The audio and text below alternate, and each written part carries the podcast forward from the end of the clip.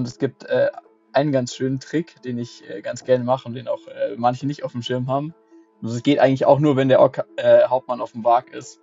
Und zwar, ähm, sagen wir, du bist irgendwie, weiß ich nicht, 17 Zoll von der gegnerischen Schlachtreihe weg, sagst einen Marsch an und dann denkt sich der Gegner, jetzt kannst du ja nicht angreifen. Und stehst halt mit dem, mit dem Hauptmann nach vorne, fliegst deine Flieger irgendwie 17 Zoll hin und beherrschst dann irgendwas rein. So, dann hast du quasi eine 20 Zoll äh, Threat Range und dagegen kann man sich fast nicht verteidigen.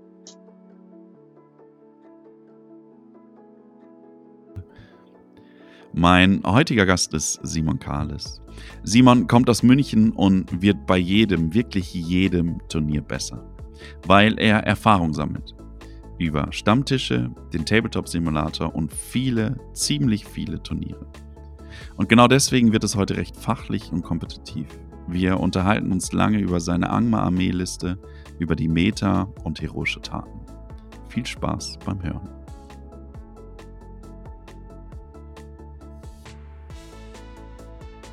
Einen wunderschönen guten Abend, lieber Simon. Hallo. Marvin. Danke dir, dass du dir die Zeit genommen hast. Simon, ähm, es gab für mich einen Moment, weil man überlegt sich ja dann immer, wen, wen möchte man als Gast im Podcast haben, um da Abwechslung drin zu haben, um da auch Leute zu haben, die die eine oder andere Story zu erzählen haben. Und es gab für mich einen Moment in Hamburg, wo wir beide auf dem Turnier waren, wo ich mir dachte, den Simon, den hätte ich gerne. Wir beide sind zum Bus gelaufen, ähm, gefühlt ne, mit unseren Rucksäcken, mit Schultaschen, wunderbar, und haben uns über Listen im Allgemeinen unterhalten, mit dem Luke zusammen und dann am Ende auch über deine BWM-Liste. Und da hast du erzählt, dass du Glorfindel spielst, wenn ich das richtig in Erinnerung habe. BM meinst du jetzt, oder? Danke, ja, genau. BM, Bayerische Meisterschaft, dass du da Glorfindel spielst und dass du ja. Glorfindel ohne seine Rüstung spielst. Und ja. Dennis Sager und ich haben uns vorher noch eben auf dem Turnier darüber unterhalten, warum man den Glorfindel ohne Rüstung, das ergibt keinen Sinn. Also die ist so gut für die Punkte. So, und dann kommt der Simon Kahles und erzählt, ich spiele den ohne den, weil kannst gleich auch nochmal deine Erklärung genauer dazu sagen, weil du sie besser im Kopf hast. Ähm, für mich war in Erinnerung geblieben, naja, Glorfindel mit K7, da geht man eh nicht so gerne ran. Und für mich ist es aber auch der Gamble für den Gegner, dass er mal an Glorfindel rangehen muss. Und das ist das, was ich richtig spannend fand. Dieses Mindgame-Thema, naja, wenn er keine Rüstung hat, hat er nur V5. Vielleicht geht der Gegner dann das Risiko ein, auf Glorfindel zu gehen. Und das ist der Moment, wo ich zuschlagen will. Das war der Moment, wo ich dachte, der Simon, der muss im Podcast. Ja, Dankeschön. Vielleicht erzählst du noch mal ganz kurz, warum du Glorfindel ohne Rüstung gespielt hast. Irgendwie hat es ja auch funktioniert mit Platz 4. Äh, ja, es hat, es hat ganz gut funktioniert tatsächlich. Ähm, der Hauptgrund war tatsächlich gar nicht das, was du gerade erzählt hast. Es war eher so ein netter Nebengedanke. Der Hauptgrund war, ich habe es ja mit äh, Armee von Seestadt verbündet. Und die Krieger da sind einfach so spottbillig. Du bist mit fünf bis sechs Punkten unterwegs und dann ist einfach die, die Rüstung von Glorfindel drei Seestadtkrieger. Und dann nehme ich lieber die drei Seestadtkrieger. Okay. Ganz einfach. Wie war das Turnier für dich? Gutes Turnier gewesen?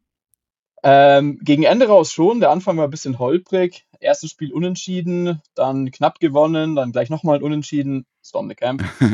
ähm, und dann äh, lief es aber ganz gut. Dann auch äh, dreimal hoch gewonnen und dann hat es für Platz 4 gereicht. Sehr gut, sehr gut. Auf T3 bist du gerade Platz 1. Ähm, obwohl du eigentlich gar nicht so viele Turniere hast. Ne? Ich habe gerade nochmal geschaut. 13 Turniere hast du gespielt. Das ist unter den Top 10 eigentlich ja momentan das wenigste. Ähm, ich möchte mit dir heute sehr kompetitiv sprechen, bevor wir so zu deiner Herr der Ringe Tabletop Karriere kommen, wo du jetzt heute stehst, würde ich als erstes gerne über deine Liste sprechen. Jawohl. 695 Punkte der Simon spielt Angmar. Die hat er mir auch gebracht. Ähm, du spielst den Hexenkönig von Angmar auf Beast mit Morgelkrone. 3, 13, 3. Sieben Angmar-Orks mit Schild, sechs mit Speer, wohlgemerkt ohne Schild. Zwei Gespenster, du spielst Gulawa vier ähm, Angmar-Orks mit Schild, drei mit Speer, zwei mit Orkbogen, auch spannend, drei wilde Waage, einen Angmar-Ork-Captain auf Wag, sechs mit Schild, sechs mit Speer. Erzähl mal so ein bisschen, wie kommst du auf die Liste? Relativ oft auch gespielt, glaube ich, in letzter Zeit, oder? Ja, und tatsächlich muss ich auf den Punkten lange nachdenken. Ich hatte zwei Listen geschrieben und die haben sich eigentlich nur einer Sache unterschieden. Die eine war Hexenkönig auf Schatten oder Hexenkönig auf Pferd und dann noch ein Grabunhold dazu. Hab lange nachgedacht und habe mich am Ende für den Hexenkönig auf äh, Schatten entschieden, weil ich irgendwann gesagt habe, ich spiele nicht mehr auf Pferd, weil er einfach auf Schatten so viel besser ist. Ja. Deswegen musste ich jetzt mir selber treu bleiben und ihn auch auf 695 Punkten äh, auf den Schatten setzen. Was ist die Idee hinter der Liste? Wie, wie spielst du die? Ähm, tatsächlich, da habe ich mir gedacht, deswegen habe ich auch den Orkhauptmann auf Wag gesetzt, einfach so schnell wie möglich rein, zur Not vormarschieren, irgendwas rausbeherrschen und am besten ab Runde 2 mit den beiden Fliegern in den Nahkampf gehen. Okay. Und einfach schnell viel Schaden machen und das Spiel auch relativ schnell gewinnen. Und also gut, das heißt, ähm, da ist es dann so, wenn du zweieinhalb Stunden spielst, willst du eigentlich schon nach einer Stunde entschieden haben, wie es läuft, oder? Vielleicht nicht nach einer Stunde, aber Angmar hat so ein bisschen hinten raus das Problem, dass halt die Orks einfach nicht viel aushalten und man sich man selten hinten raus die Zeit hat, das Spiel noch zu drehen. Das heißt, es muss eigentlich schon in, der ersten, in den ersten eineinhalb Stunden entschieden sein. Jetzt war, als ich angefangen habe, das war natürlich auch nochmal vor den ein oder anderen Errata, in Angmar eigentlich Must-Have einen Schatten. Spielst du den? Ich habe ihn tatsächlich noch nie gespielt, nee. Ich habe jetzt Angmar, glaube ich, auf drei oder auf vier Turnieren äh, äh, inzwischen gespielt und den Schatten hatte ich noch nicht dabei. Woran liegt es? Hm, ich spiele sehr gern Gulliver Ja. und der passt da irgendwie nicht so ganz ins Konzept. Er kostet wahrscheinlich. Weil für mich ist der, der Orkhauptmann ist Pflicht, einfach für die zwei Heldentum mehr und für den Marsch. Und dann wird es mit Hexenkönig und Gulliver sehr teuer, da auch noch den Schatten irgendwie reinzubringen. Die 50 Punkte für den Grabonold hat man dann so ab 750 Punkten meistens schon, aber die nochmal 50 Punkte mehr für den Schatten eigentlich nicht. Ja, okay. Und ich glaube, was ihn jetzt auch wieder noch ein bisschen hemmt, ist, dass es jetzt zu von passiver Fähigkeit zu aktiver Fähigkeit gemacht wurde. Oder beziehungsweise, dazu, dass wenn ja. er gelähmt ist, ähm, dann nicht mehr darauf reagieren kann. Warum spielst du Gulliver so gerne? Was, was macht das Modell für dich aus? Ist es eins deiner ah, Lieblingsmodelle? Die, auf jeden Fall, ja. Und es ist wahrscheinlich die, die größte Glaskanone im Spiel. Einfach, ich glaube, es gibt kein Modell, das so viel Schaden machen kann wie Gulliver aber wenn er halt äh, im falschen Moment an der falschen Stelle steht, auch mal sehr schnell nach Hause geht. Also es hat auch ein bisschen gedauert, bis ich so raus hatte, wie man ihn spielt, weil dann wirfst du ihn halt mal irgendwie doch schon eine Runde zu früh rein und dann ist halt die Runde später eingekreist und geht nach Hause. Mhm. Ähm, aber er macht einfach wahnsinnig viel Spaß zu spielen, weil er eigentlich, wenn er jetzt an einem gelähmten Helden oder so dran ist, alles in einer Runde platt. Ja gut, den frisst er auf, den frisst er komplett ja. auf. Das heißt, du spielst Gulava dann doch schon sehr, sehr offensiv, oder wie spielst du ihn? Ja, also man muss natürlich den, den richtigen Moment abwarten und jetzt nicht unbedingt gleich in Runde 1 reingehen, aber du kannst halt das 200-Punkte-Modell auch nicht irgendwie drei Runden rumstehen lassen. Mhm. Also der muss dann schon auch arbeiten, um seine Punkte irgendwie reinzuholen. Bist du auch einer, der dann so ein bisschen nebenher Notiz macht oder in, hinten links im Gehirn mitzählt? Gulava 200 Punkte, hat jetzt gerade 8 getötet, 8 Punkte getötet, jetzt 50, damit er in Summe auf 200 Nee, nee, kommt? nee, das, das, das gar nicht. Das meine ich auch gar nicht unbedingt mit Punkte reinholen, mhm. dass er jetzt äh, im Spiel entweder hier 20 Krieger töten muss oder mindestens zwei Helden, aber er, er muss halt irgendwo, also er muss halt irgendwas reißen. Also er kann nicht, äh, er kann auch nicht einfach jede Runde zwei Krieger töten. Das reicht einfach nicht. Also er muss irgendwie große Helden rausnehmen oder halt sonst irgendwie Marker freiräumen und, oder anderweitig das Spiel gewinnen. Also er muss auf jeden Fall jedem Spiel irgendwas machen. Das heißt, in der Liste ist auf jeden Fall Gulliver für dich der, der Key-Player. Ähm, Oder ist es die Kombination aus Hexenkönig? Es ist tatsächlich die Kombination. Also wenn ich jetzt den, den Hexenkönig wirklich auf, auf Pferd gesetzt hätte, dann wäre es auf jeden Fall Gulliver. Mhm. Dann ist der Hexenkönig eher weiter hinten und supportet und äh, lähmt die Helden und was weiß ich. Aber Hexenkönig auf Schatten ist eigentlich fast gleichwertig mit Gulliver, würde ich sagen. Also der hat mir auch Spiele schon, wo jetzt Gulliver vielleicht noch mit den Truppen beschäftigt war, war er dann derjenige, der die Helden rausgenommen hat. Also er macht den Job schon eigentlich fast genauso gut. Ja, obwohl er nur K5 hat eigentlich, ne? Das ist so, glaube ich, ja, die Sache, also die ein bisschen hemmt, ne? Ja, er, er, Elben magst du jetzt nicht so gerne. Hm, gut, das stimmt. Da ist dann ja. Gulava eigentlich die ganz gute Variante. Genau, da ist dann Gulava wieder, wieder besser. Zwei Flieger, wie nutzt du die? Gehst, geht, ist es dann, dass du von links und rechts angehst oder sie relativ nah aneinander hast? Im Dreierblock, sag ich mal, dass der Hauptmann, wenn er noch ein Haar hat, eine Bewegung ansagen kann und du dann rumschleudern genau, also kannst? Ich, ich versuche schon, die irgendwie so in, in Reichweite zu halten, dass eine Bewegung beide abdecken kann. Mhm. klar, es ist manchmal verlockend, oh, ich fliege jetzt hier von zwei Seiten in die Schlachtreihe rein und schleudere einmal schön durch und dann steht man nächste Runde da und denkt sich, hm, ja, okay, war ganz nett, aber jetzt, ja, okay. Nee, der Hexenkönig bleibt meistens noch vielleicht ein bis zwei Runden länger hinten. Es fühlt sich zwar manchmal nicht so gut an, wenn er auf Schatten auch einfach nur hinter der Schlachtreihe mhm. sitzt, aber manchmal muss er das halt. Gulava ist meistens schon eine Runde früher im Nahkampf. Okay. Okay. Was ist so dein Lieblingszauber beim, beim Hexenkönig? Uh, Oder welchen nutzt du am meisten? Beherrschung, okay. Ja, welchen nutze ich am meisten? Ja, wahrscheinlich auch Beherrschung. Ja. Um dann das Modell so hinzubekommen, dass du mit Gulava richtig stehst oder mit dem Hexenkönig? Genau. Und es gibt äh, einen ganz schönen Trick, den ich äh, ganz gerne mache und den auch äh, manche nicht auf dem Schirm haben. Also es geht eigentlich auch nur, wenn der Ork äh, Hauptmann auf dem Wag ist. Und zwar, ähm, sagen wir, du bist irgendwie, weiß ich nicht, 17 Zoll von der gegnerischen Schlachtreihe weg, sagst einen Marsch an und dann denkt sich der Gegner, jetzt kannst du ja nicht angreifen. Mm. Du stehst halt mit dem, mit dem Hauptmann nach vorne, fliegst deine Flieger irgendwie 17 Zoll hin und beherrschst dann irgendwas rein. So, dann hast du quasi eine 20 Zoll äh, Threat Range und dagegen kann man sich fast nicht verteidigen. Ach gut, dann kannst du mit denen dann machen, was du möchtest. Genau. Wie oft hat es schon funktioniert? Ähm, dreimal. Okay, also. Einmal hat es mir ein Spiel gewonnen, ja. Okay, das heißt, da waren die Gesichter dann doch recht lang. Ja, genau. So, ah ja, meine Ballisten von Gondor, die schießen jetzt irgendwie noch eine Runde länger. Nee, tun sie nicht. war wohl nix, war wohl nix. Ja. Wie gehst du denn so ein Spiel an? Mit Angmar speziell jetzt? Oder? Ja, lass uns vielleicht nochmal bei Angmar bleiben und dann auch gerne allgemeiner. Oh, das kommt ganz drauf an. Also ich habe tatsächlich ähm, oft am Anfang noch gar nicht so einen richtig krassen Gameplan. Mhm. Also in manchen Szenarien natürlich schon, aber oft schaue ich es mir auch einfach mal zwei Runden lang an und schaue, was passiert, so, weil du kannst es auch nicht oft nicht voraussehen. Also.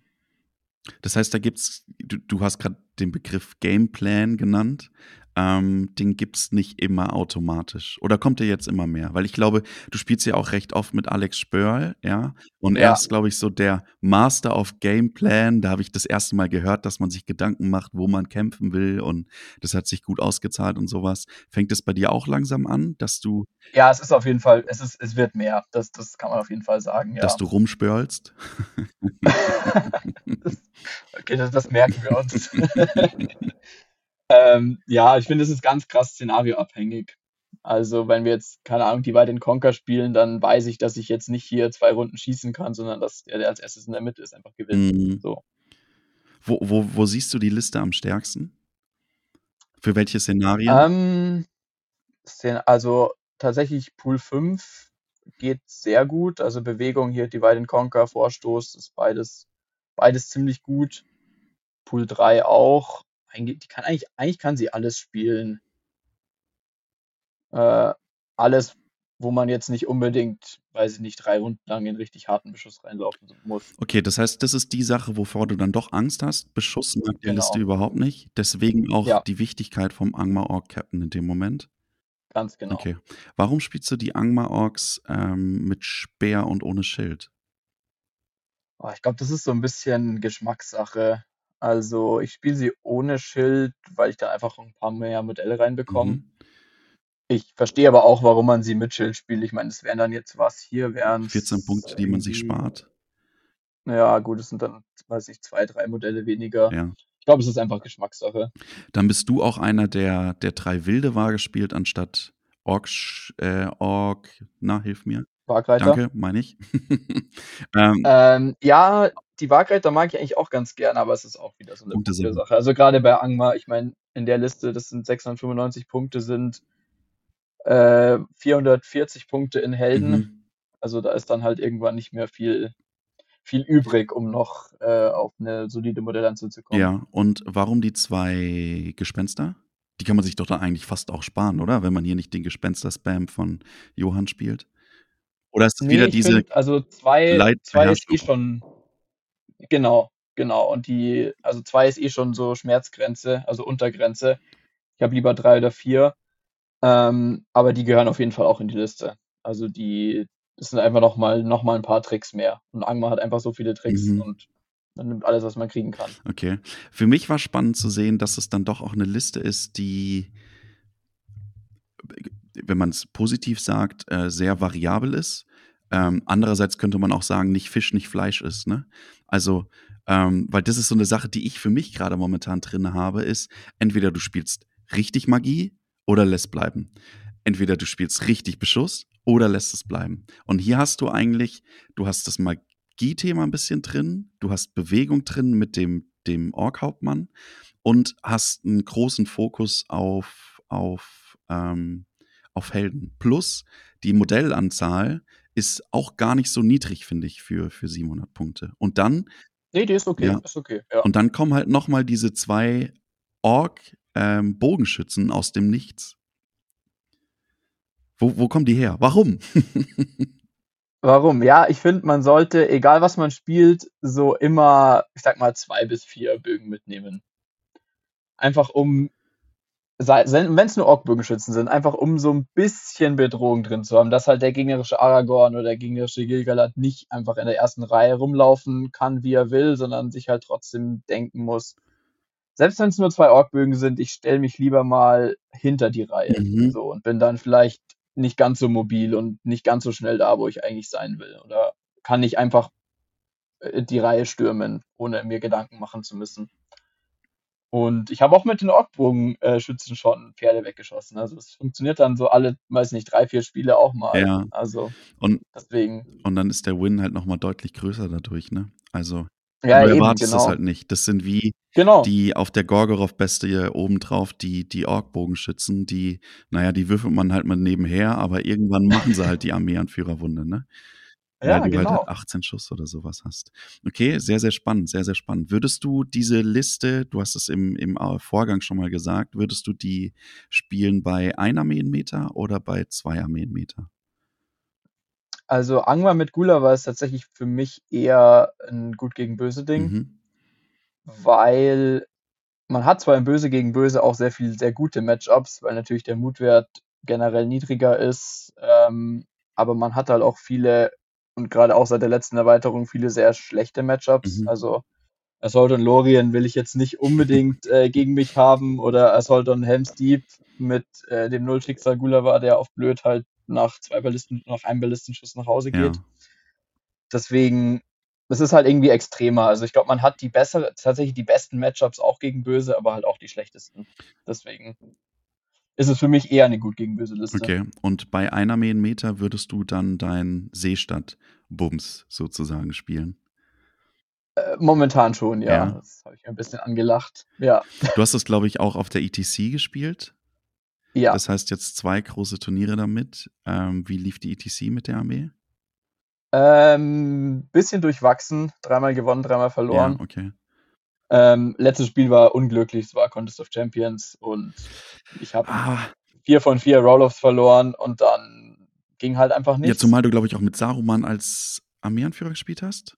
Genau, aber in Hamburg hat das auch funktioniert, also das, das, äh, das geht schon ja. und das hätte ich auch äh, spielen können, aber das war tatsächlich Pech. Ein Spiel habe ich mir selber versaut, also da habe ich einfach schlecht gespielt, mich bei Command the Battlefield in eine Ecke drängen lassen und dann halt nicht mehr rausgekommen. Mhm. Und die dritte Niederlage war, hätte in beide Richtungen gehen können. Okay.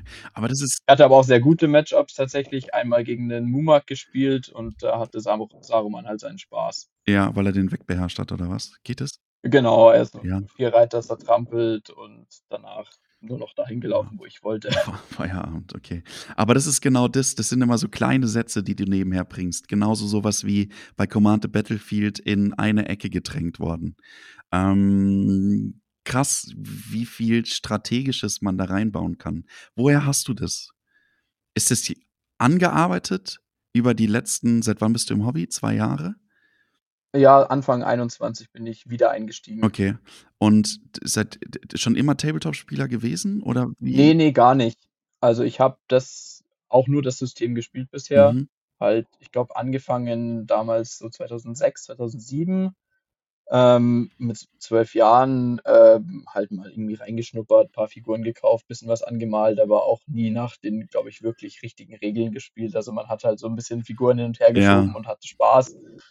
Ähm, dann Pause, dann so vier Jahre später nochmal kurz für, für ein halbes Jahr und dann eigentlich bis eben 2021 äh, Ruhe und seitdem aber voll dabei. Was, was war der ausschlaggebende also. Punkt, dass du angefangen hast?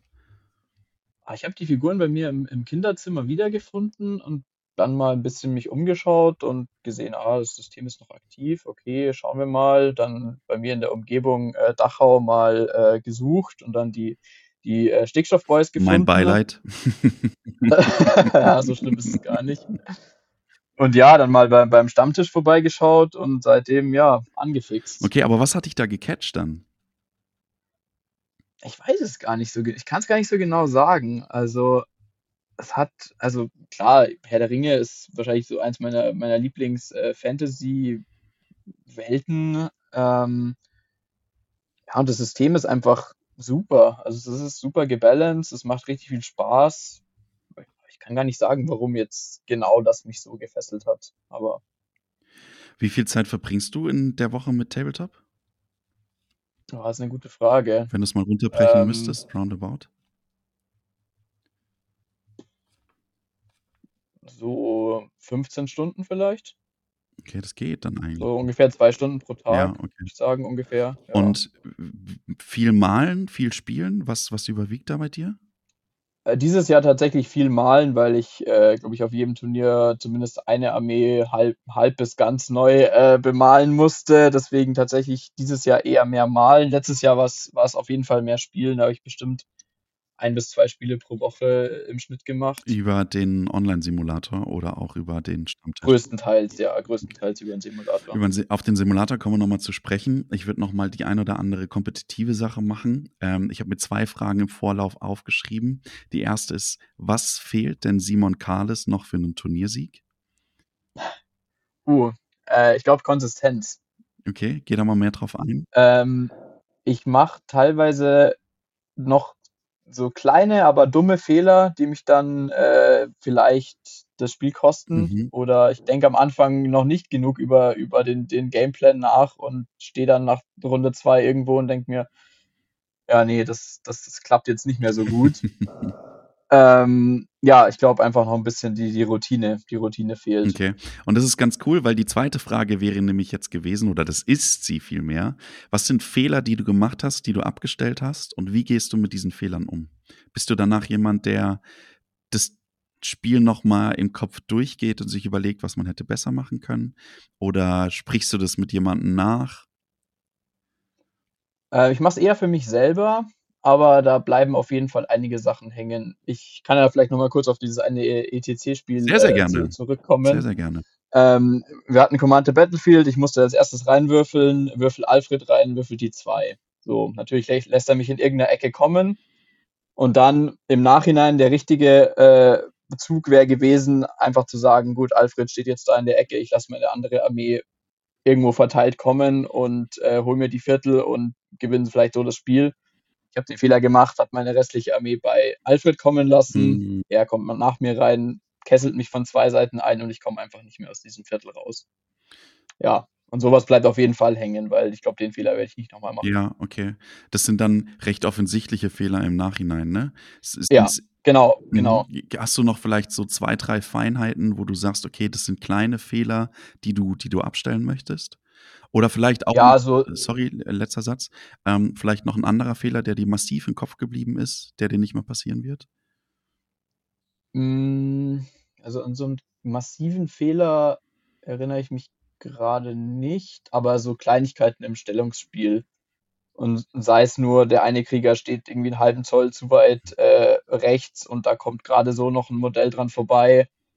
Ähm, ja, allgemein so, so Feinheiten im Stellungsspiel, da geht auf jeden Fall noch, noch mehr. Okay, und was machst du dafür, um, damit es besser wird?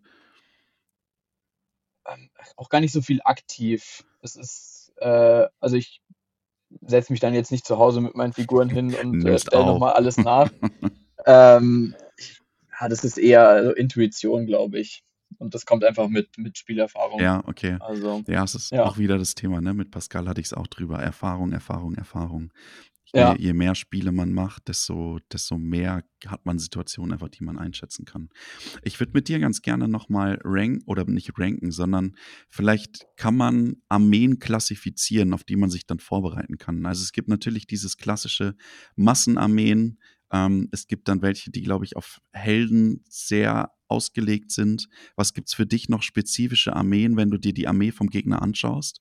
Wo du sagst, okay, das passt jetzt in das Raster, das passt in das Raster und wie reagiere ich jetzt drauf? Wie muss ich vielleicht auch dagegen spielen? Puh, das ist eine sehr gute Frage. Ähm, so viel Gedanken mache ich mir dann tatsächlich manchmal auch gar okay. nicht.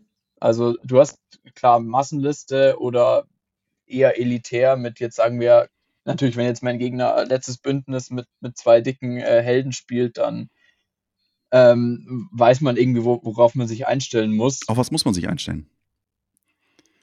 Dann lass. Kommt auf Szenario an tatsächlich. Okay, ähm, und was man selber spielt. Sagen wir jetzt mit der Angmar-Liste, würde ich natürlich eher versuchen, äh, auch die großen Helden rauszunehmen. Mhm.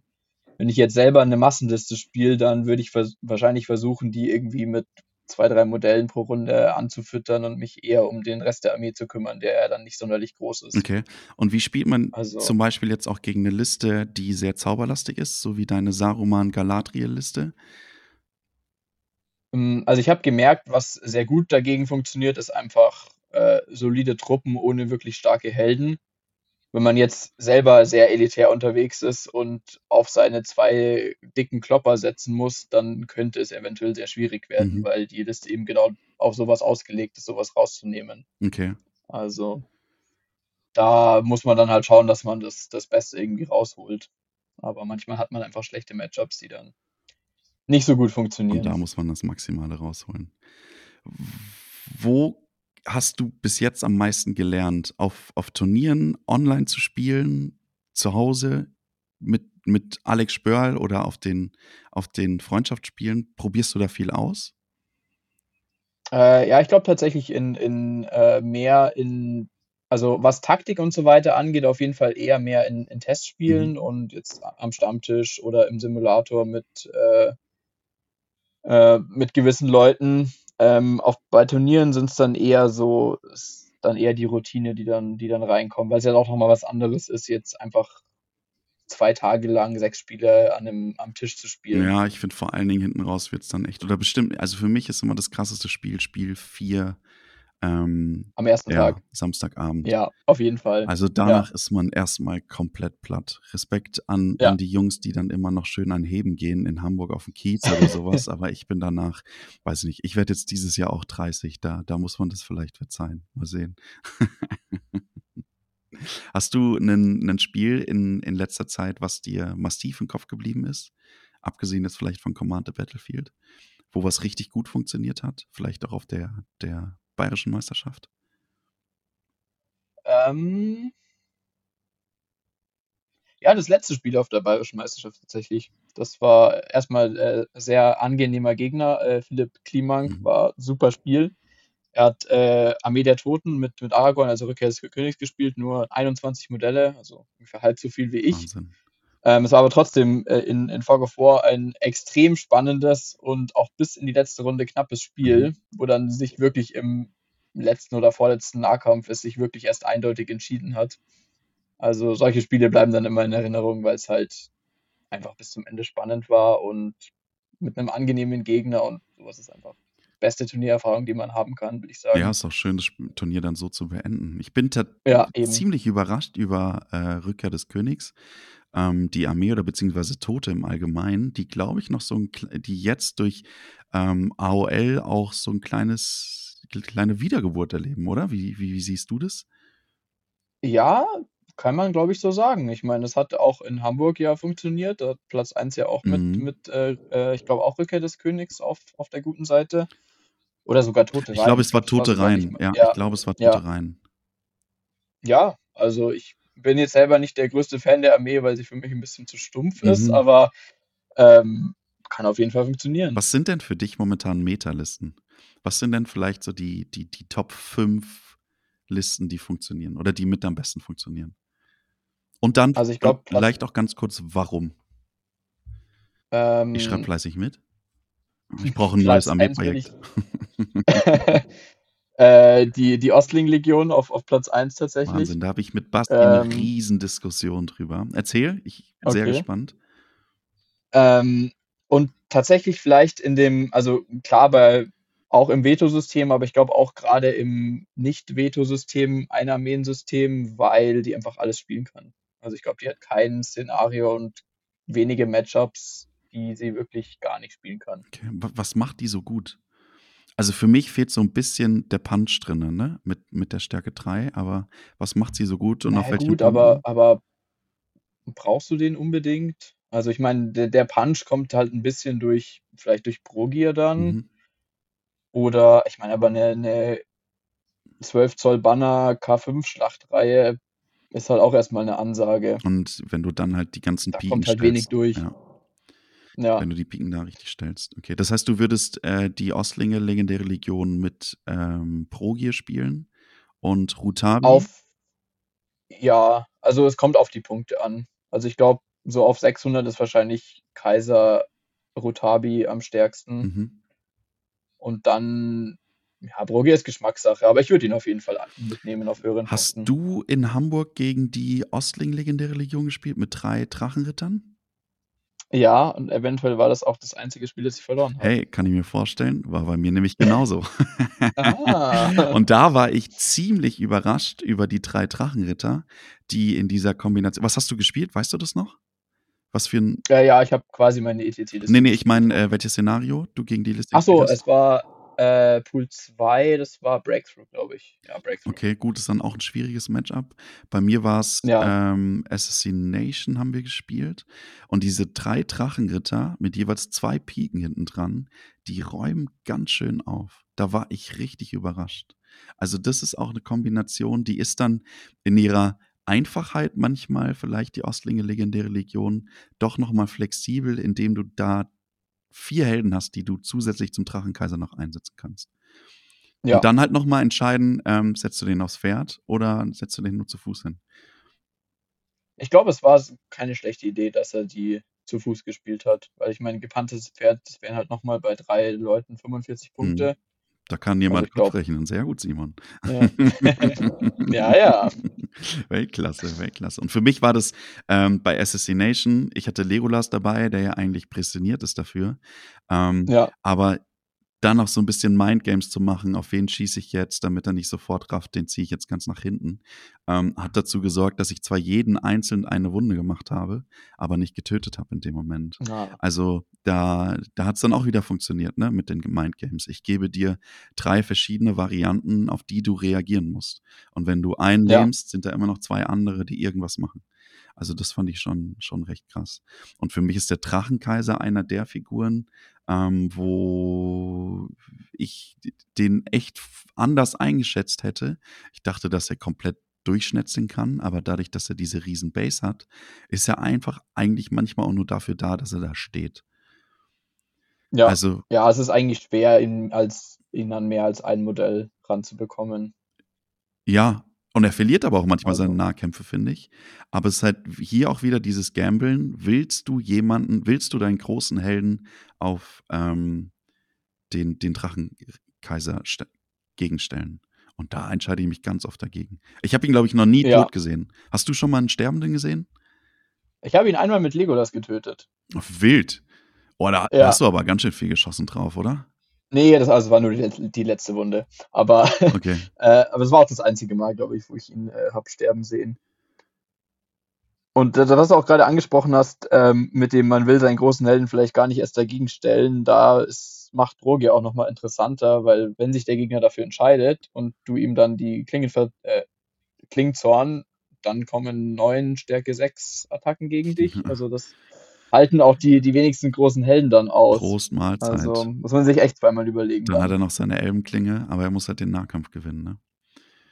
Also ja. da bin ich mal gespannt, wer da noch so kommt. Ostlinge, ähm, in, in deiner Top 5, wer, wer ist noch in den Metalisten drin? Ähm, ich glaube danach, ich weiß nicht, ob man es dann so durchnummerieren kann, aber ähm, mit Veto-System auf jeden Fall Assault und Lorien auch, mhm. weil sie dann halt ihre schlechten Matchups einfach rausstreichen können und ziemlich, ziemlich dominieren. Und dann wahrscheinlich ähm, schon Seestadt mit irgendwelchen gelben Bündnissen. Aber Seestadt. Ich jetzt gar nicht sagen, was da unbedingt am, am besten ist, aber gibt es einige Konzepte, die Ja, funktionieren. es Seestadt das Seestadt im Normalen, nicht Überlebende, ne? Also, bei Ja, ja, ist es dann, Seestadt, genau. ähm, Prager, Alfred und und der Bürgermeister und dann auf was du Bock hast. Genau, die sind eigentlich bei mir immer gesetzt und dann meistens irgendwas mit Elben dazu. Mhm, mit Aber da ist man eigentlich relativ relativ frei. wie oft nutzt du die Standarte vom Bürgermeister? Findest du die wichtig? Ja, auf jeden Fall. Also, eigentlich sobald eigentlich ab der ersten Nahkampfrunde. Okay, das heißt, du nutzt da echt dein Haar für. Ja, ja, auf jeden Fall. Eigentlich eigentlich also, sowohl das das Heldentum vom vom Meister als auch das von Bra äh, von von Alfred sind eigentlich für die Standarte reserviert bei mir. Okay, crazy, crazy. Ich finde es da halt ganz geil, dass du, blöd gesagt, ähm, ich mache mal so einen Kern, der kostet mich jetzt, ich weiß es nicht genau, ich habe es nicht durchgerechnet, 150 Punkte und dann nehme ich mir die guten Helden, auf die ich Bock habe. Also, da hat Genau, man ja schon so so ja, alles ja, gesehen. ja, Habe ich Bock, Aragorn ja, zu spielen? Will ich 'n Boromir spielen? Ach, scheiß drauf, ich nehme einfach beide mit rein. Also, es ist schon wilde Kombinationen, die da kommen kommen werden. ja. Aber es ist, glaube ich, gar nicht so lange, dass dass es die die die Armee so sein sein seine Turnierfähigkeit gesehen hat, oder? Also Ja, ich glaube, das ist bei uns grad erst so 'n bisschen im Kommen. Also, ich glaube, international wird das schon wird das schon auf jeden Fall seit 2 Jahren oder so gespielt. Aber ich weiß nicht, ob's einfach an den Modellen liegt oder, ähm, dass sie einfach nicht so viele Leute haben. Mhm. Aber jetzt inzwischen sieht man's auch bei uns eigentlich auf fast jedem Turnier. Also, ich glaube, auch auf der BM waren ja bestimmt, weiß nicht, 4 oder 5 von diesen Seestadtlisten Mhm. unterwegs. Also Mit den verrücktesten glaube ich, Kombis, immer mehr im Kommen. Ja, immer mit den verrücktesten Kombis, fand ich. Also, ich glaube, Ja. Glorfindel gab's. Ich glaube, Marvin Hager hat's mit, äh, Galadriel gespielt Galadriel und und Thorin, Thorin, ja. genau. Galadriel ist ist ist auch 'n Modell, wo ich glaube, dass sie jetzt immer öfter kommen wird, weil sie dann doch noch mal ganz gut ist, so seitdem die LOL tot ist, eigentlich einer der Ja. der Magier, die man ganz gut mit Truppen noch rein verbinden kann. Ja. Ich bin da gespannt. Okay. Und 2 Plätze haben wir noch, 4 und 5? Hm, ich nehme jetzt einfach mal Angmar mit rein, weil ich's, Hm. äh, selber gerne Da schlägt 'n spiele. eigenes Herd wahrscheinlich dafür, ne? Ja. Und wobei man mir ja sagen muss, dass tatsächlich die die zumindest bei uns erfolgreicheren Angmar-Listen ja tatsächlich die, äh, Gespensterlisten mit Schatten und 'nem eher billigen Hexenkönig sind. Ja. Ähm, aber also, ich glaube, beide beide Versionen können gut funktionieren. Ne, deswegen müssen die müssen die für mich auch in die in die Top 5. Ist, glaube ich, aber auch 'ne Armee, Angmar, die wirklich mit am schwersten zu spielen ist. Würde ich jetzt mal behaupten.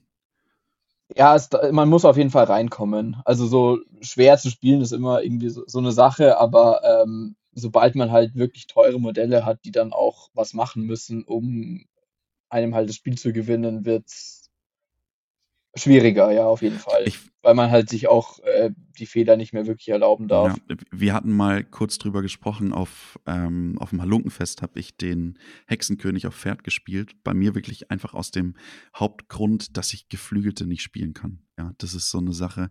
Ich habe das Aber das darfst du auch nicht sagen, weil dann äh, dann sagst du das und dann spielst du's nicht und musst es einfach ausprobieren. Ja, ja, wird im Kopf entschieden dann, das stimmt schon. Ich hatte mein 1. Turnier oder das erste große Turnier, BWM, habe ich mit 'm Hexenkönig auf geflügelten Schatten gespielt und das ist 'n bisschen schiefgegangen. Also, das ist schon 'ne Sache, die richtig Spaß machen kann oder auch einfach Spaß macht.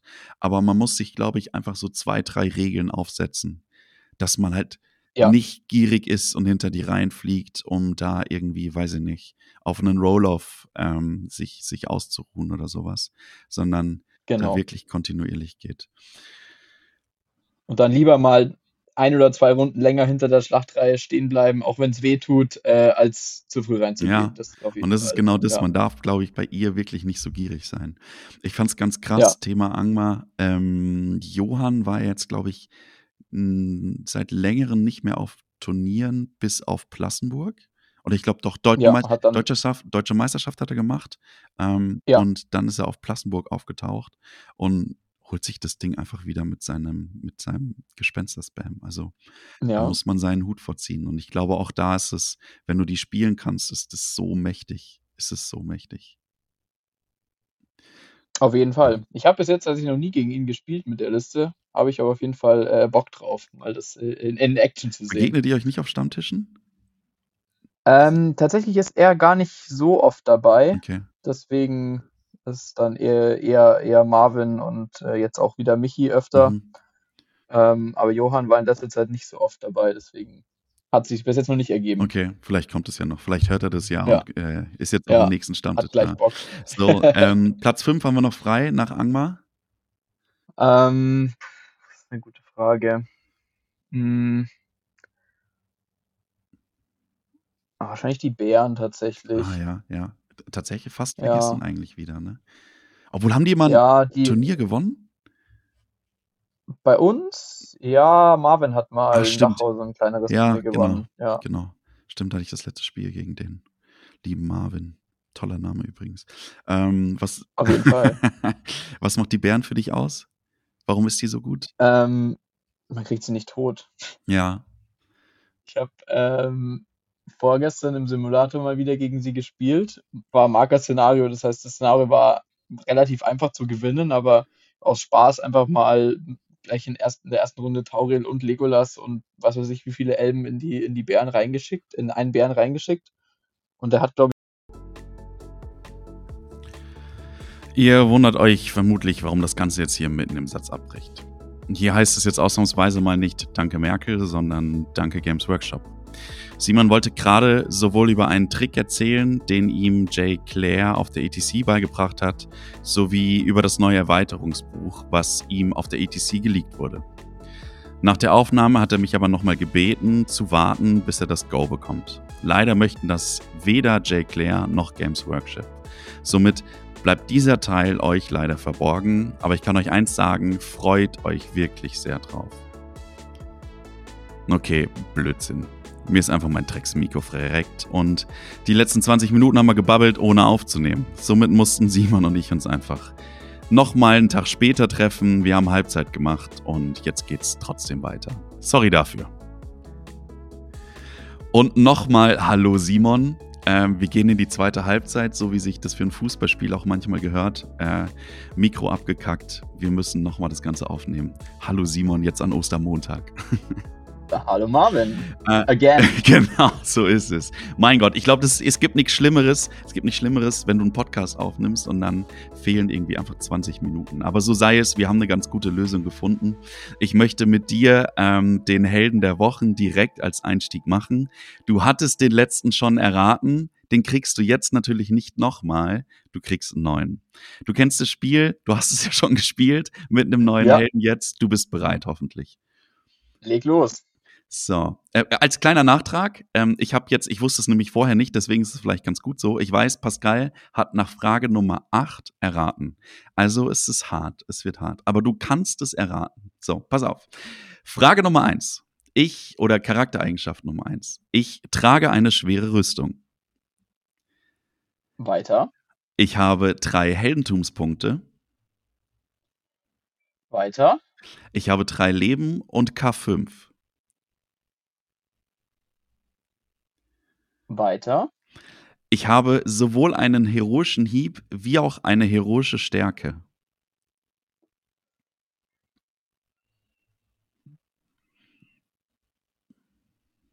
Weiter. Ich habe Mut 5. Weiter. Mein Sohn hat auch ein Profil.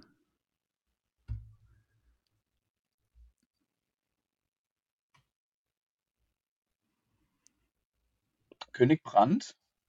Stark, Junge. Richtig stark. Richtig, richtig Nice. stark. Okay. Es war, ich habe vorhin drüber nachgedacht, Goblin-König oder irgendwie mal vielleicht was auf der guten Seite und dann kam mir Brand rein und dachte mir, das ist deiner. Das ist deiner. Frage Nummer sieben. Du bist besser als Pascal. Das wird ihn sehr ärgern. Sehr gut, sehr gut. Chapeau, so kann es weitergehen. Wir haben als ja. nächstes Thema, ähm, wir hatten ja einige Themen oder beziehungsweise zwei, drei Themen hatten wir ganz kurz aufgegriffen, die letzten 20 Minuten. Eines würde ich ganz gerne abfrühstücken, wo du mal was erzählen oder wo du was drüber erzählen könntest, weil du da, glaube ich, recht fit bist drin. Das Thema Tabletop Simulator. Wie nutzt du den, Simon? Was, was, was machst du damit und wie oft spielst du da vielleicht auch? Äh, ja, ist tatsächlich eigentlich meine, meine ich sage jetzt mal, Hauptvorbereitung äh, äh, für Turniere, weil man kommt halt äh, in person jetzt dann doch nicht so oft zum Spielen, wie man es eigentlich manchmal gerne hätte. Und da bietet sich das natürlich an, wenn man sich einfach mal abends zwei, drei Stunden hinsetzen kann und mit äh, Spielern aus Deutschland oder auch aus der ganzen Welt mal einfach sich zum Zocken treffen kann. Und das ist, glaube ich, ganz entscheidend auch, dass du aus der ganzen Welt Leute treffen kannst über, über den TTS. Zockst du da viel international? Äh, ja, tatsächlich vor allem in meiner Anfangsphase sogar relativ viel, weil da ist gerade die, ähm, äh, also in Deutschland ist gerade irgendeine Liga gelaufen und da konnte ich nicht mehr quer einsteigen und da die meisten Leute halt dann doch hauptsächlich ihre Ligaspiele machen und dann vielleicht andererseits jetzt nicht mehr so viel Zeit haben, äh, bin ich da auch auf so einen ähm, englischen Server gestoßen, der heißt äh, Middle Earth SPG. Und da, da habe ich dann viel auch mit, mit Engländern, Amerikanern und äh, paar Australien tatsächlich auch gespielt und ist eigentlich ganz, eigentlich ganz nett, auch mal ein bisschen andere Meta kennenzulernen, andere Leute. Eigentlich, eigentlich super, ja. Ja, gut, dafür ist das Internet dann einfach gut. Ne? Für mich hat, fehlt so ein bisschen der Reiz, dieses Selbstbemalte. Aber ich glaube, das hatten wir das letzte Mal auch. Das wird es einfach nicht ersetzen. Das kann es gar nicht. Nee, natürlich. Also ersetzen kannst du es auf keinen Fall. Ähm, also ich meine, es ist auch immer was anderes. Du bist am echten Tisch mit jemandem face to face und das gibt eigentlich nichts Cooleres. Aber es ist äh, na, nicht nah dran, aber es ist auf jeden Fall ein adäquater Ersatz. Recht intuitiv zu lernen. Du meinst, glaube ich, letzte Mal halbe Stunde braucht ja, man, um da reinzukommen. Ja, genau. Also wenn man mit jemandem, der das schon öfter gespielt hat, äh, zusammen das zusammen macht, dann ist man da bestimmt nach einer halben Stunde drinnen. Also es ist, okay. es ist, wenn man einmal die ganzen Sachen durch hat, eigentlich relativ intuitiv, ja. Ja. Für mich war auch, ähm, nachdem wir uns darüber unterhalten haben, ist mir noch ein Vorteil aufgefallen. Wenn man so einen klassischen Klingfuß, Gehirnfurz, Armeelisten-Zusammenstellung hat. Ja, also ich weiß nicht, irgendwas ganz random-mäßiges, wo man sich überlegen will, okay, vielleicht macht man einfach mal einen also hier diese, diese Fledermaus-Spam oder sowas, dann ja. muss man sie sich vielleicht nicht erstmal kaufen, um dann auszuprobieren, sondern zockt die erstmal ein bisschen im, im Simulator, um für sich rauszufinden, ob die einen auch Spaß macht. Weil ich glaube, das ist einer der größten Themen. Ähm, macht dir eine Armee Spaß? Das ist, glaube ich, das Wichtigste. Ja, und das kann man da eigentlich echt gut rausfinden. Da hast du vollkommen recht, dass man halt viele Sachen ausprobieren kann, bevor man sich jetzt wieder zwei neue Armeen kauft und sie dann vielleicht halb bemalt einmal spielt und sich denkt, hm, eigentlich ist das jetzt nicht das Richtige für mich. Ich habe jetzt gerade 200 Euro in den Sand gesetzt. So. Ja, vor allem, wenn es dann irgendwie so ein Forkword-Bums ist oder sowas, der ja. einen Haufen Geld genau. kostet.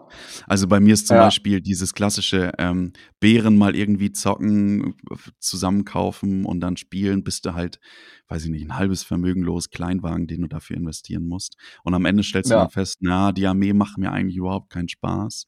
Oder, ähm, ich hatte mit Armin jetzt auch drüber gesprochen, Verteidiger von, von Helms Klamm. Ich glaube, wir hatten uns auch kurz drüber unterhalten, ob die einen Spaß macht oder nicht. Und dann, dann malst du, glaube ich, irgendwie 50 Figuren an, spielst die einmal auf dem Turnier ja. und stellst dann fest, Alter, macht mir gar keinen Spaß. Dafür sind wir, glaube ich, ganz gut da.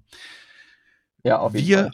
Wir, wir hatten uns überlegt, ähm, wir würden gerne nochmal über die heroischen Taten sprechen. Ich möchte von dir einmal deine drei Lieblingsheroischen Taten, die Undercover-heroische Tat und die überflüssigste äh, heroische Tat wissen.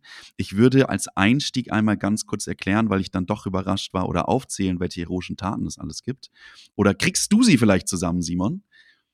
Jetzt bin ich mal gespannt, ob du eine vergisst.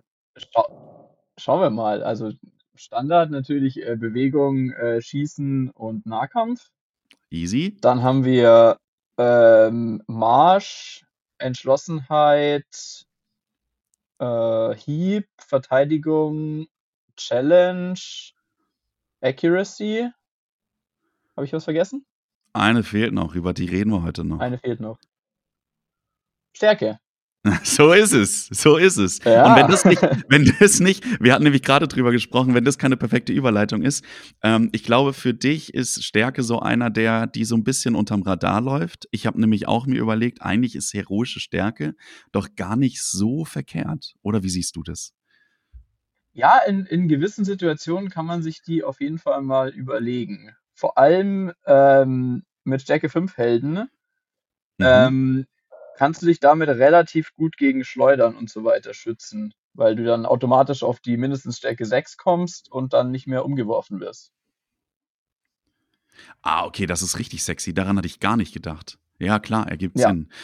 Also vielleicht also ganz kurz als Arzog, ja. Ähm, ja, der jetzt irgendwo in der Schlachtreihe steht und da fliegt von der Seite ein Quahir an irgendeinen Ork ran und der wei du weißt jetzt, der schleudert jetzt gleich in deinen Arzog rein, um dich vom, vom Bark runterzuholen, dann sagst du einfach die Stärke an und dann bist du, schützt du dich dafür. Klar, du machst dann vielleicht eine Runde keinen heroischen Nahkampf, aber kann sich schon mal lohnen. Ja, dass du dann vor allen Dingen auch auf dem Wag bleibst. Bist du eigentlich eher ein ja. defensiverer Spieler, jetzt wo du das sagst, wenn ja, du da so denkst? Eig eigentlich schon. Eigentlich schon, ja. Okay, crazy. Weil bei mir, ich bin so einer, ne, Halbtroll-Spam, finde ich ganz geil. Schön vorne ja. drauf orgeln. Ähm, dieses, wenn du jemand eingekreist hast und nur Stärke 4 hast, muss man dann natürlich nochmal schauen, ne, ähm, ob, sich, ob das dann Sinn ergibt. Aber wirklich mal einen Helden dann auch richtig aus dem Spiel zu nehmen wenn ein Eingekreister ja. mit Stärke 6, 7 oder 8 draufschlagen darf. Vielleicht ganz kurz als Erklärung, was macht die heroische Stärke? Du würfelst einen W3 und ähm, kriegst entweder 1, 2 oder plus 3 auf deine Stärke. Gibt es noch irgendwas dazu? Nee, ich glaube, das ist so simpel, ne? Nee, ich glaube, das, das war's, ja. Ja. Und das kann, glaube ich, in manchen Situationen wirklich mal eine Sache sein, die man nutzen kann. Also finde ich gar nicht so schlecht. Vor allen Dingen, wenn du dann irgendwie, ich sag's mal ganz bös, ähm, so wie du dann mit äh, ganz vielen Heldentum rumläufst und gar nicht so wirklich weißt, was du mit deinem Heldentum machen solltest, kann man auch ja. eine heroische Stärke machen. Wenn die Helden sie können wenn die Helden sie kommen können. Ja, Simon, du gibst mir heute die überragendsten Überleitungen. Ich habe mir nämlich im Vorfeld einmal runtergeschrieben, wie, viele Helden es gibt, die eine heroische Stärke können. So, ich habe es dir gesagt. Du kannst heute ähm, als allererste ein, ein Würfel-Sandwich-Schach mit Würfeln gewinnen, wenn du mir sagst, wie viele Helden eine heroische Stärke können. Ist es A 45 Modelle, B 32, C 76 oder D 71?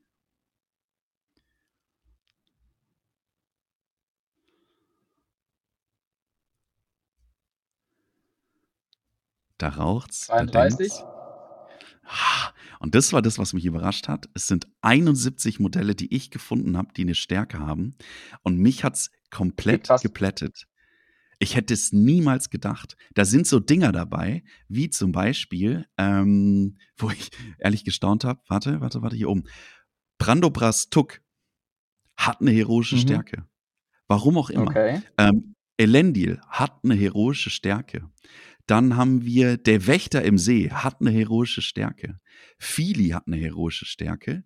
Ähm, und für mich, genau, Nummer 47 habe ich mir aufgeschrieben, Hilda Bianca hat eine heroische Stärke. Okay. Warum auch immer. Also es sind echt einige Modelle, einige Modelle, die die haben. Vielleicht sollte man die ein bisschen öfter nutzen. Vielleicht hat sich der Typ da in England irgendwas davon gedacht oder damit gedacht. Hast du denn auch eine heroische Tat, die du komplett sinnlos findest? Müssen wir gar nicht so viel Zeit für verlieren, aber vielleicht eine ganz kurze Erklärung. Was hast du vielleicht noch nie genutzt? Ich glaube, die einzige tatsächlich ist die Challenge. Ich glaube, da sind sich alle so relativ einig, dass das die mit Abstand äh, sinnloseste Aktion ist. Ich habe sie weder gegen mich benutzt gesehen noch selbst benutzt. Also was, was macht die? Ja. Ich kann es nicht mal richtig beschreiben. Ich, ich auch nicht. Aber ich glaube, es ist also, irgendwie, du kannst die nur ansagen, wenn du eine Heldenstufe drunter bist oder gleich. Genau, also man kann es nur gegen gleich oder höher ansagen. So. Ja, genau, okay. Und dann kann der andere die auch noch ablehnen und, ach, genau, der, genau.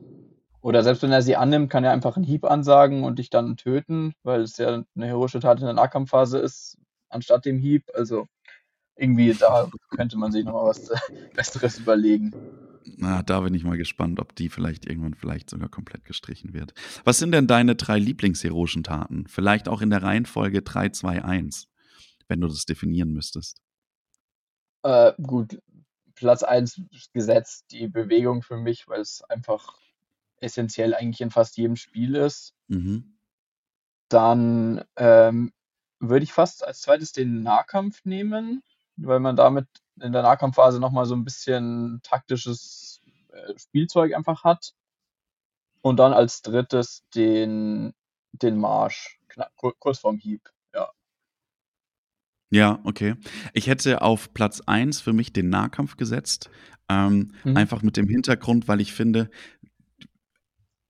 Am Anfang meiner Spielerkarriere habe ich den Nahkampf sehr inflationär benutzt. Also dieses, ja. ah, jetzt kill ich hier zwei und dann nochmal zwei und sowas. Aber wenn man da anfängt, das einfach nur strategisch zu nutzen, ja, also wenn du dafür K ausgeben musst, dann hast du immer Einfluss aufs Spiel. Und das macht es für mich noch mal ein bisschen besser als die Bewegung, ähm, weil für mich die Bewegung ein 100% oder 0% Ding ist. Da gibt es keine Grauzonen. Also entweder du hast die Bewegung und gewinnst dann den Roll-Off oder du hast sie halt nicht. Und dann hast du halt ein Haar umsonst ausgegeben. Auch die Diskussion hatten wir das letzte Mal ganz kurz über dieses Thema Roll-Off und ähm, ja. Initiativenthema. Aber das macht für mich die Bewegung, die von der heroischen Tat, finde ich, ein bisschen wichtiger ist, definitiv als der Nahkampf, schwächt sie aber noch immer ein bisschen ab, weil sie dann Spiel auch kaputt machen kann, ne? Weil die Hintenraum vielleicht das, das Haar fehlt. Ja, das stimmt.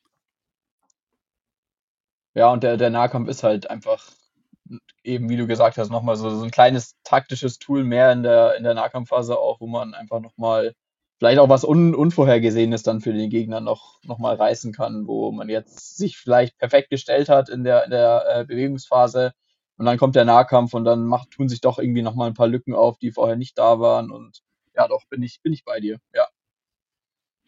Und dann noch dieses Schachthema, ne? wenn ich dann mit der Dame so stehe, dass ich jetzt entweder den Läufer vom Gegner oder den König schlage. Und bei Herr der Ringe Tabletop ist es dann dieses, jetzt stehen zwei Helden frei und ich darf jetzt entscheiden, wen davon ich snacke. Oder er sagt jetzt zweimal den Hieb an und dann habe ich halt zwei Haare ja. rausgenommen in dem Moment mit dem Nahkampf. Also das finde ich ja, eigentlich ziemlich, ziemlich geil. So einen Ja, genau, genau. Wo, wo, du ganz genau weißt als Arzog, jetzt kann ich mir aussuchen, wo ich hingehe. Zwei, drei Optionen habe ich und es macht richtig, richtig viel Spaß. Warum ist für dich der Marsch vor dem Hieb? Ähm, weil einfach die Bewegungsphase wahrscheinlich mit die wichtigste Phase im Spiel ist und man durch den Marsch einfach oft vor dem Gegner an strategisch wichtigen Positionen ist Beispiel Divide and Conquer, wenn man dann einfach, wenn man da zweimal marschiert und als erstes in der Mitte ist, dann ist es in, weiß nicht, zwei Stunden Spielzeit oft schwer, den Gegner da wieder rauszubringen. Hold Ground ist, glaube ich, auch wieder so ein Thema, ne? Ja, da ist es ähnlich. Das stimmt. Ja. Ja. Also wenn du da schneller drinne bist, dann, dann kann der Gegner da eigentlich gar nicht mehr dich durchschnetzeln. Ich glaube auch der Marsch ist so ein, ein, einer der heroischen Taten, die, wenn man sie sich genauer anschaut und ein bisschen Spielerfahrung hat, merkt man erst den, den Value von, von diesem Ding, ne? Ja, auf jeden Fall. Also ich habe am Anfang auch das kaum eingesetzt und mir gedacht, ja mein Gott, dann bin ich halt irgendwie eine Runde später an meinem Ziel, passt schon so. Aber es ist eben nicht so, weil es oft einfach wichtig ist, als erstes irgendwo zu sein. Ja. Ist, glaube ich, aber auch so eine heroische Tat für Turniere, ne? Also, wenn du im Privaten, weiß ich nicht, einfach spielst, bis das Spiel zu Ende ist, dann verliert es vielleicht auch so ein bisschen an seiner, an seiner Wertigkeit, ne? Ja, das stimmt. Das stimmt. Also für Turniere wird die schon richtig gut. Und beim Hieb ist halt immer wieder die Thematik, ja, ich habe es schon ganz oft heute gesagt, aber wir haben uns auch schon drüber unterhalten. Witzige Anekdote, gestern waren zwei Kumpels da, wir haben zusammen gezockt. Ähm, wir sagen beide einen Hieb an und wir würfeln beide die Eins. Das ist halt einfach ein Joke dann in dem Moment. Und das ist beim Hieb passiert es, passiert es dann doch öfter, als man denkt. Ja, deswegen versuche ich diese einfach zwei Helden stehen sich gegenüber, beide sagen den Hieb an, so weit wie möglich zu vermeiden, weil es halt oft einfach, es ist so random, es geht so oft nach hinten los und dann, wenn man es vermeiden kann, sollte man es meiner Meinung nach vermeiden. Ja, okay. Das heißt, den Hieb nutzt du wirklich nur, wenn der gegnerische, das gegnerische Modell in dem Moment leer ist und den gar nicht kontern kann. Ja, oder halt, wenn man eine Elbenklinge hat zum Beispiel, das ist halt nochmal dieser kleine Vorteil, da kann man sich noch eher überlegen, ähm, oder in, ich meine, in manchen Situationen kommst du gar nicht drum rum, da musst du es halt machen. Aber wenn ich es mir jetzt aussuchen mhm. kann, ich stelle jetzt meinen Helden in den gegnerischen Helden rein oder ich stücke ihn auf zwei Krieger, dann sind es meistens die zwei Krieger. Ja, okay. Ich finde, ehrlicherweise, dass das ein ganz schöner Abschlusssatz ist für unser Quick and Dirty heute nochmal 17 Minuten drüber sprechen, ja. um das anzuhängen an, an, an den, den ersten Teil, den wir zusammen besprochen haben. Du kriegst, auch wenn du sie schon kennst und schon beantwortet hast, du kriegst trotzdem die drei letzten Fragen, die ich in der zweiten Staffel jeden stellen möchte. Ähm, es ist Frage Nummer eins. Welche Platte würdest du liebend gern mal sehen auf einem Turnier? Äh, ja, ich wie gesagt, ich habe schon beantwortet, aber ich mache es gerne nochmal. Äh, eine Danke. Waldplatte tatsächlich mit äh, viel Grünzeug, äh, vielleicht so ein bisschen Düsterwaldartig mit Gestrüpp und so weiter. Klar, schweres Gelände und so weiter, kann man sich jetzt überstreiten, ob das dann so, so spielbar ist, aber ich glaube, vom, vom Aussehen her wäre das auf jeden Fall richtig, richtig nice. Ja, verstehe ich. Ähm, für mich ist tatsächlich auch die Prämisse, ähm, lieber auf einem schönen Terrain, was ein bisschen schlechter bespielbar ist, als auf einem sehr kalten Terrain zu spielen, ähm, was ganz gut bespielbar ist. Also da bin ich auch sehr, sehr ähnlich. Gerne mal so eine Waldplatte. Bin ich bei dir, solange es nicht Seestadt ist. Mit äh, diesen ganzen ja, ja, ich hatte auf, auf der DM letztes Jahr ein Spiel auf der Platte und es war kaum spielbar, sagen wir es so. Ja, gut, okay, und dann wird es dann schwierig. Gut, das ist dann wieder ja. bis zu einem gewissen Grad. Frage ja. Nummer zwei. Welches Modell würdest du sehr gerne öfter auf Turnieren sehen? Radagast auf Adler. Okay, sehr schön. Und du hast auch versprochen, dass du ihn ähm, auf der Rheinischen Meisterschaft spielst. Ich freue mich sehr drauf. Ja, ja, ich mich und auch. Wir kommen zur letzten Frage. Welches Modell würdest du sehr gerne ein neues Gewand geben, Simon? Äh, Legolas auf Pferd. Mhm. Und da war auch meine Weil, Begeisterung sehr, sehr ja. groß für. Ja, das alte Zinnmodell ist, ist okay und so. Das ist ein bisschen, äh, die Proportionen sind ein bisschen komisch, aber das, das Feincast-Modell, das auch momentan verkauft wird, das ist, lässt leider äh, zu wünschen übrig. Und zwar finde ich auf an allen Ecken und Enden. Gesicht, ja. Waffe, Pose. Also ist wirklich nicht schön. Simon, danke ein zweites Mal, dass du die Zeit genommen hast. Ähm, ich freue mich sehr. Ich mich auch. Danke, dass ich nochmal da sein durfte. Tschüss, Simon. Bis dann.